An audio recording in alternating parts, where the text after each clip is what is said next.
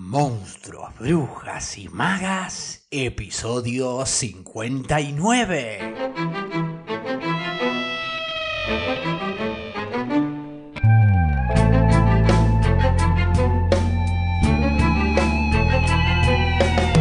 Bueno, vamos ahora entonces y sin más dilación a la lectura de María Zambrano, filósofa, ensayista, escritora, poeta, nacida en Málaga, España, la primera mujer en recibir el premio Cervantes y también el premio Príncipe de Asturias, cuando ella vuelve de España luego de un exilio de 45 años que la llevó a vivir en Chile, en Francia, en Italia, Suiza, Cuba, México, Puerto Rico, en fin. Se viajó todo y se vivió todo, enseñando y también muy comprometido durante la Guerra Civil Española con el Partido Republicano y con los socialistas y participó activamente de campañas pedagógicas a lo largo de toda España y frecuentó por aquel entonces tertulias que en ese momento estaban copadas, qué raro, por hombres.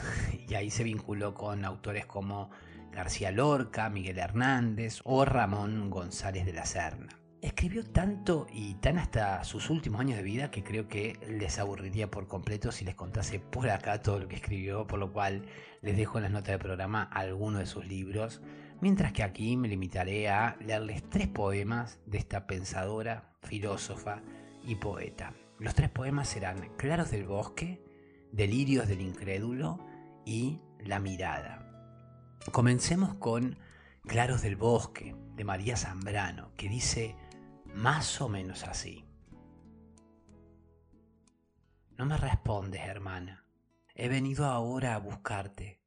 Ahora no tardará ya mucho en salir de aquí. Porque aquí no puedes quedarte. Esto no es tu casa, es solo la tumba donde te han arropado viva. Y viva no puedes seguir aquí. Vendrá ya libre, mírame, mírame, a esta vida en la que yo estoy. Y ahora sí, en una tierra nunca vista por nadie, Fundaremos la ciudad de los hermanos, la ciudad nueva donde no habrá ni hijos ni padres, y los hermanos vendrán a reunirse con nosotros. Nos olvidaremos allí de esta tierra donde siempre hay alguien que manda desde antes sin saber. Allí acabaremos de nacer. Nos dejarán nacer del todo. Yo siempre supe de esa tierra. No la soñé, estuve en ella, moraba en ella contigo cuando se creía ese que yo estaba pensando. En ella no hay sacrificio y el amor, hermano, no está cercado por la muerte. Allí el amor no hay que hacerlo, porque se vive en él. No hay más que amor. Nadie nace allí, es verdad, como aquí de este modo. Allí van los ya nacidos, los salvados del nacimiento y de la muerte y ni siquiera hay un sol, la claridad es perenne y las plantas están despiertas, no en su sueño como están aquí, se siente lo que sienten. Y uno piensa sin darse cuenta, sin ir de una cosa a la otra, de un pensamiento a otro. Todo pasa dentro de un corazón sin tinieblas.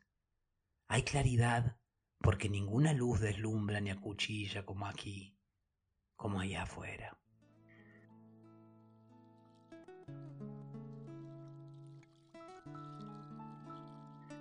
Sigamos ahora con este poema titulado Delirios del Incrédulo.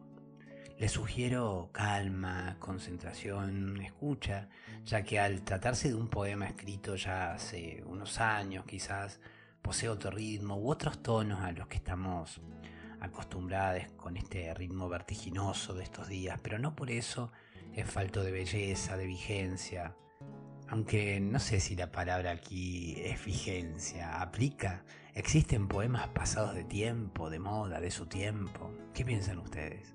Bueno, ya saben, me pueden hacer llegar su mirada o comentario a través de WhatsApp, Instagram, Twitter o cualquiera de las redes del podcast. Vamos pues a la poesía entonces con este poema que escribe allá por el 1950 en Roma. Entonces, de María Zambrano, Delirios del Incrédulo. Bajo la flor, la rama, sobre la flor, la estrella, bajo la estrella, el viento. Y más allá, más allá no recuerdas, solo la nada. La nada, óyelo bien, mi alma. Duérmete, aduérmete en la nada.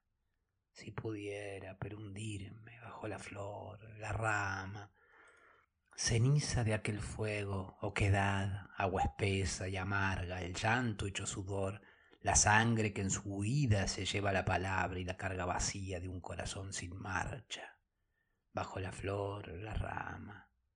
¿De verdad es que no hay nada? Hay la nada, la nada, óyelo bien mi alma. Duérmete, aduérmete en la nada, y que no lo recuerdes.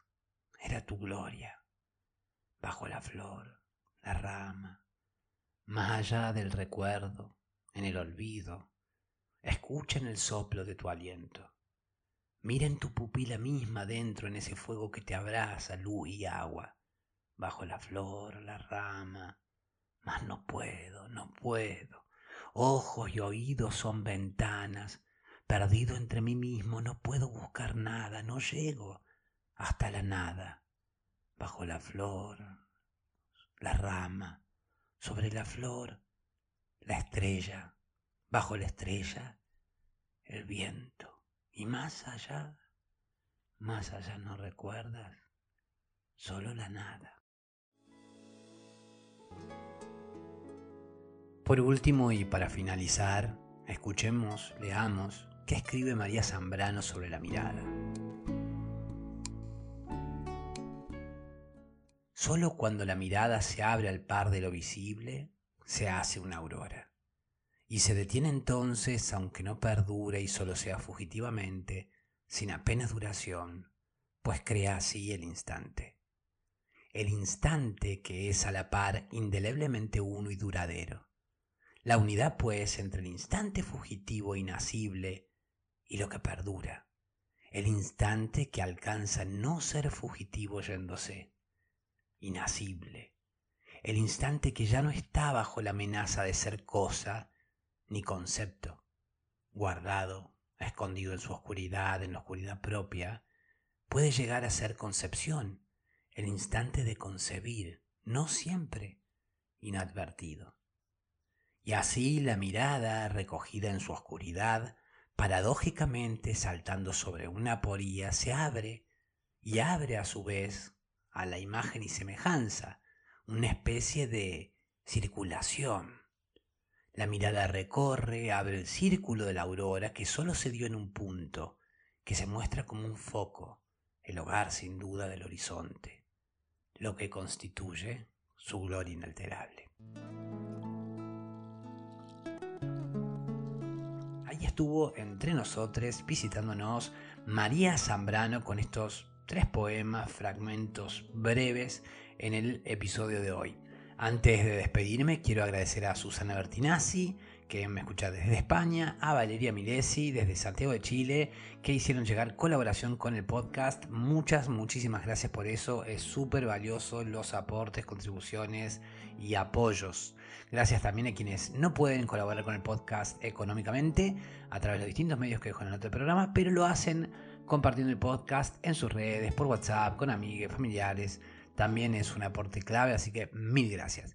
Bueno, por acá quedamos hoy. Aquí queda este episodio número 59 de Monstruos, Brujas y Magas, en donde deseo haberles aportado contenido que haya sido de su interés y haber sido buena compañía y agradecerles porque ustedes han sido buena compañía para mí y valoro mucho que me sigan acompañando para aprender, descubrir, redescubrir y, por qué no, encontrarnos en el camino de este alto viaje entre monstruos, brujas y magas. Es viernes, toca descansar.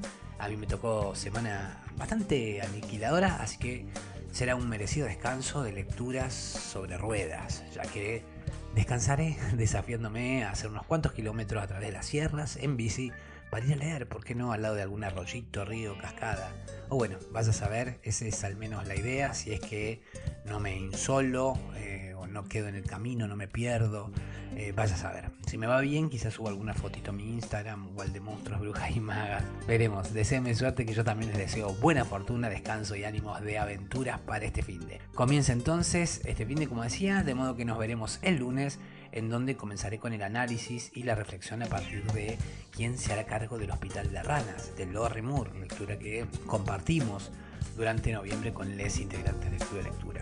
Pero bueno, eso será el lunes porque aquí quedamos y esto ha sido todo por hoy. Mi nombre es Facundo Rubiño, coordinador y creador de Crespo Estudio y quien les desea que hagan un muy buen fin de. Será entonces hasta el lunes, pebetas, pebetes, para seguir con más monstruos, brujas y magas a las 7.30 Argentina por tu plataforma de podcast favorita.